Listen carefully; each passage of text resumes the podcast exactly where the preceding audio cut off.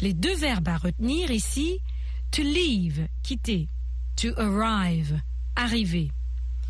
It arrives in New York at 11. It est le pronom qui remplace train. Quand vous utilisez des moyens de transport, vous allez utiliser l'expression to go by, to go by car, to go by train, to go by plane, by bus. Ici, Pat Miller répond à Kathy et Max en disant We go by train. We go by train. Oui, nous. Elle parle d'elle et son amie Sandy. Écoutez la conversation qui suit. New York? How do you get there? We go by train. We go and come back the same day. Really? Yes, it's not a long trip. When do the trains leave? The first train to New York leaves at 6 o'clock in the morning. That's very early. Yes, it is. We usually take the 7 o'clock train. When does it arrive in New York? It arrives in New York at 11. It takes about four hours. Quand on voyage, on a besoin de savoir quelle heure il est. Et si on n'a pas de montre, on peut demander What time is it? Quelle heure est-il? Écoutez et répétez. What time is it? It is two o'clock. En contraction, it's two o'clock.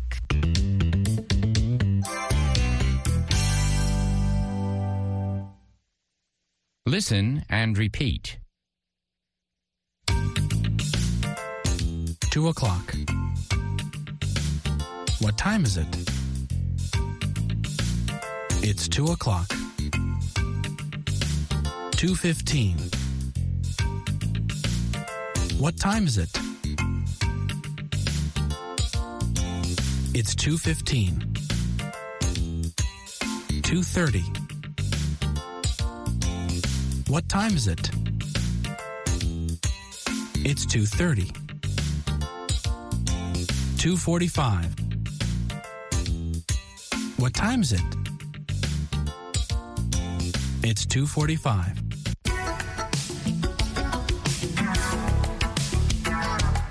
Et c'est tout pour cette leçon de Business English, l'anglais commercial. That's it for today. Until next time. À la prochaine fois.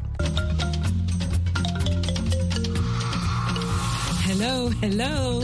I'm your English host. Je suis votre présentatrice pour l'anglais, Michelle Joseph, ici au micro. Voulez-vous mieux parler l'anglais? C'est fait. Retrouvez-moi tous les soirs à partir de 21h, temps universel, sur VOA Afrique et sur notre site internet à www.voaafrique.com. Cliquez sur Apprenez l'anglais pour retrouver les leçons de tous les jours et les week-ends sur ondes courtes, le samedi et le dimanche à 20h TU. Pour mieux parler l'anglais, to speak better English, ne ratez pas English USA sur VOA Afrique.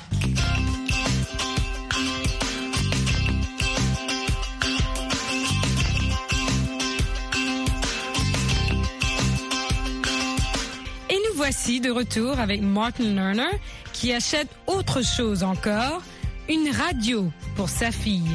A radio.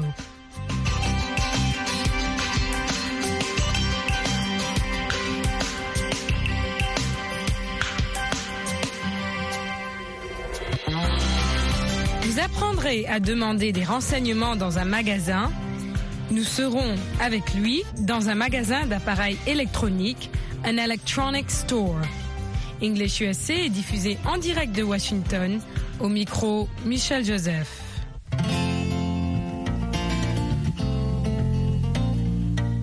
Tout d'abord, nous voici dans un magasin. Le vendeur ou la vendeuse s'approche. Vous demandez la question Can you help me? Can you help me? Pouvez-vous m'aider? Do you have radios? Avez-vous des radios? Do you have televisions? Avez-vous des télévisions? Écoutez bien. Write down your answers and turn them over where I can't see them, okay? Question is, what percentage of American teenagers Hello. say that their favorite Can you help me? Do you have radios? We certainly do. I want to buy my daughter a radio. What kind of radio? I'm looking for a small radio. How old is your daughter? She's 14. Look at these radios.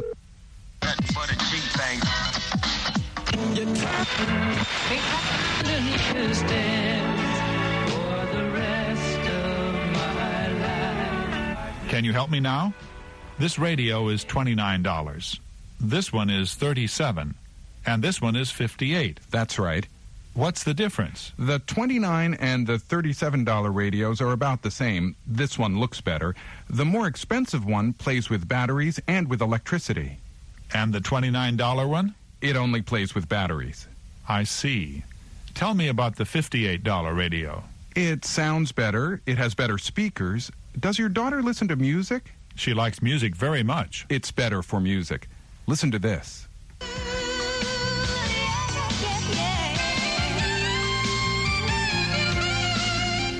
Isn't that nice?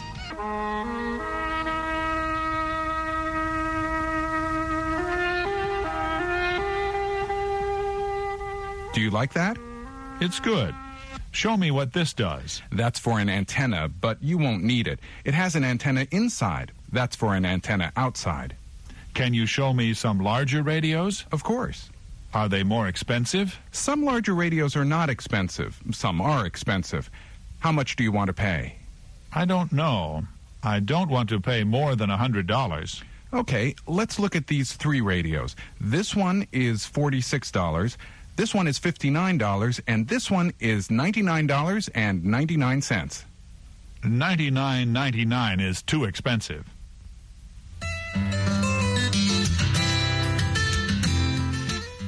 C'est bien utile de savoir demander de l'aide. Can you help me?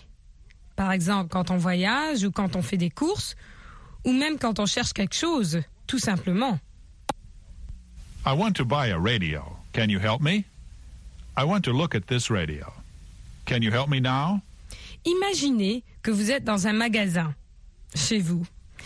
Quand le vendeur ou la vendeuse s'approche de vous, vous dites Hello, can you help me please? Pouvez-vous m'aider s'il vous plaît? Dans l'exercice qui suit, le vendeur vous dira bonjour, hello, ou bien bon après-midi, good afternoon. Et ce sera à vous de lui demander Can you help me please? Et ce sera votre manière de pratiquer. Donc à chaque fois qu'il vous dira bonjour, que ce soit l'après-midi ou le matin, vous lui demanderez tout de suite Can you help me please? Faites-le à haute voix. Allez-y.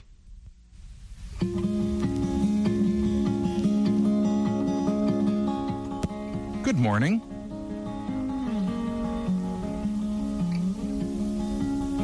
Hello.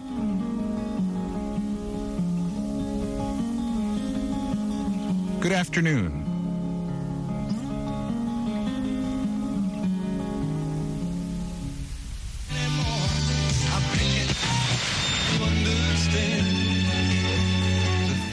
Listen to this one. I like it. It has very good sound. I want to look at some other things, please. Of course, we have telephones on sale.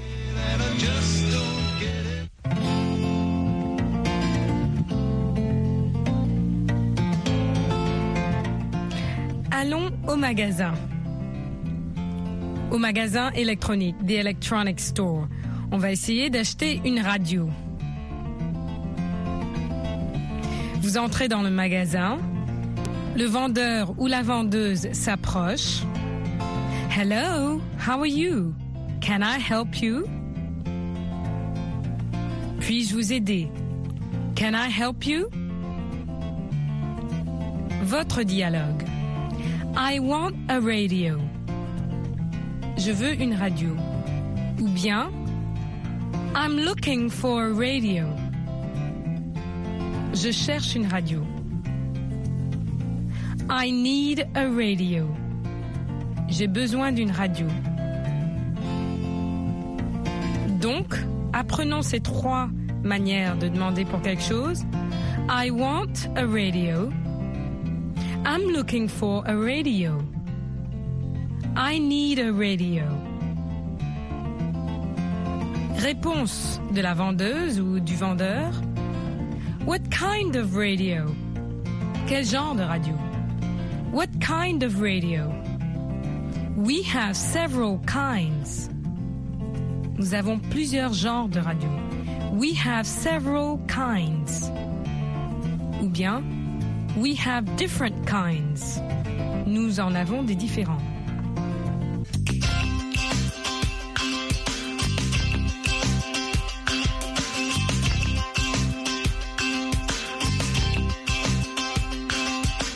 Exercez-vous à demander de l'aide.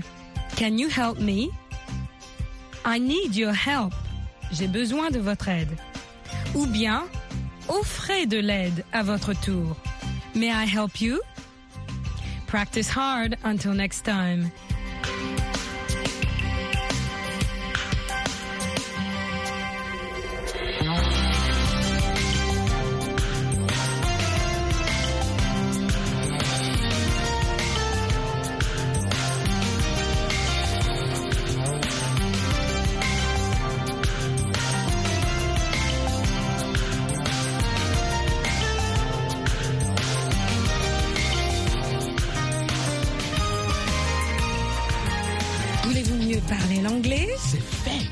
Avec Anglais Télé, notre programme interactif télé multimédia. C'est à votre tour de parler. It's your turn to talk. No, it's my turn to talk. No, it's their turn to talk. Nous répondrons à vos questions. Nous vous aiderons à formuler vos phrases. Participez à Anglais Télé. Retrouvez-nous aussi sur notre groupe Facebook Anglais Télé.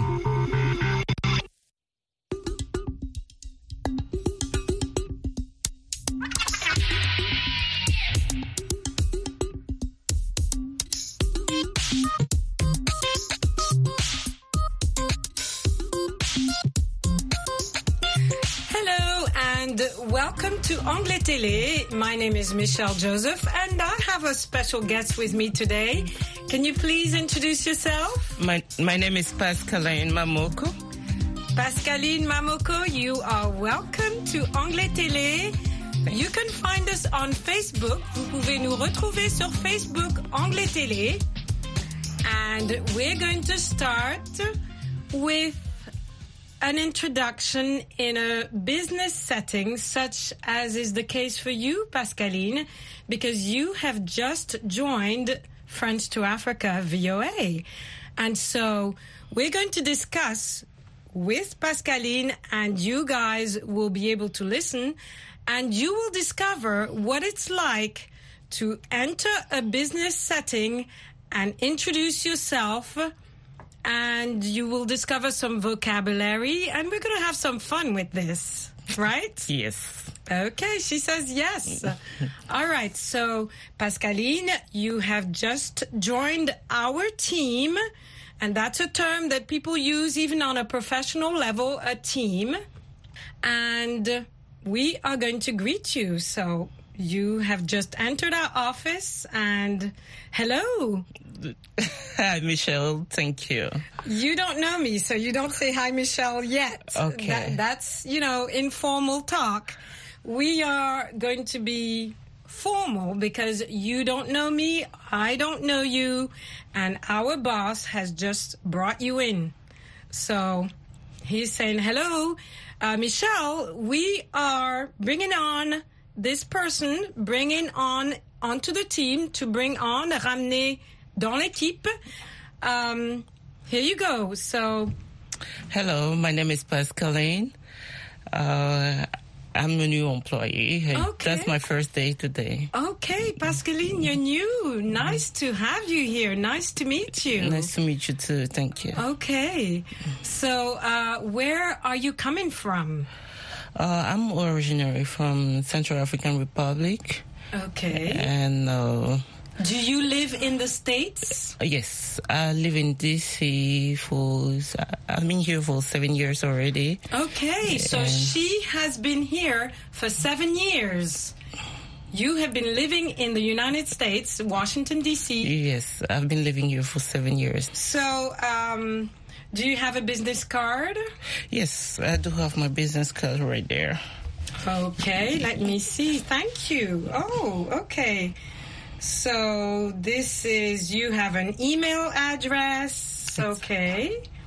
Thank you. I see your name and there is no personal information on the card as such, mm, right? No. You don't see Mrs. or Miss or you don't see No. any of that. So, you know, for women in particular, you want to remain neutral. If you want to say Ms. MS, that's okay. That's professional. Or if you're a doctor, you can put DR or a PhD. But usually people don't put personal information on the business card, that is. Okay, so we'll be back because we're doing several little meetings with you today. And now I'm going to ask her what she saw when she first went to the desk that was assigned to her. There's a major tool on this desk. What is it? Um, um, do you mean the main entrance? Or? No, she has entered the office. She's sitting down. and do you have books in front of you? What's in front of you? Oh, um, I- um, I was given a, a, a spot. Yes. I was office, which is very comfortable. A nice desk with a uh, With? desk With? with a desktop. Okay, let's stop right there. So you see, she's entering an office, and this is the US. This is a typical office. The desk is clear, Clear. and in the center, you have a computer, uh, a computer, a telephone. right? Telephone. Know, So, what does this tell you? This tells me that it's a professional place. Okay, it's professional. And what about these tools that you have in front of you? The tools are, are for work. That's it. It's for work. So the major tools nowadays, 2014, e- especially in an environment like this, you need your computer and you need your phone. Exactly. And without those, you can't get very far. Mm-hmm. Because you discovered that today, right? yes. Are you already logged on to the computer? Um, not yet. Um, I have to get a pass. Um, a password. Exactly. So before. the just the process of Yes. entering the workplace, you have to be logged on into the system. That's a computer term that everybody uses nowadays to log on. Exactly. How would you say that in French? Comment est-ce que tu expliquerais ça? Euh, Euh, le mot de passe, c'est ça? Oui, ou être faut- euh, dans le système. Oui. To be logged on to En fait, euh, il faut euh, une identité, en fait. une identité. Euh, so to enter this system and to join our team, you have to have your own identity. Exactly. You have to log on as a, with a particular password Under your name, of under course. her name. So this is a big process. You cannot start until all this has happened. Yes, it's all. A, it's it's a process. It's a process. Were you surprised? Oh, not really, but um, I'm not. I was not really surprised. You know. Okay. And I know everything is is about process here, Yes. so I'm not really surprised. Okay, so like before, maybe our tools were paper, pencils, books, dictionaries, etc. Today, you need your computer, you need your phone, you need to be logged into a system so that you can access our work files, our um, audio software, so that you can work in radio, etc. Right? Yes. Okay, so and you have just encountered something new today, or maybe not, but is this your first time in a radio studio? uh, yes, this is my first time actually. Okay, it will not be your last. It, it won't. It will not be her last. So you are discovering the microphone. Yes. As we speak, we are on camera. Okay, so these are tools that you will be using yourself very shortly. yes. Okay. everybody wanted to introduce me to everybody, you know. Okay, so And- that's a good process. Yeah, that's a Mm-hmm. good process, and it breaks the ice. You know, it makes you feel good about yourself. Okay, you, let's stop her there. It breaks the ice. exactly. So it's not so cold, it's warm. That's a fantastic expression there, to break the ice. You break the Uh, ice. is there an expression in French that is that you would consider as uh, um, I can say uh, to, to mettre à l'aise. Yes, okay. So to break the ice, uh, that's perfect. Okay.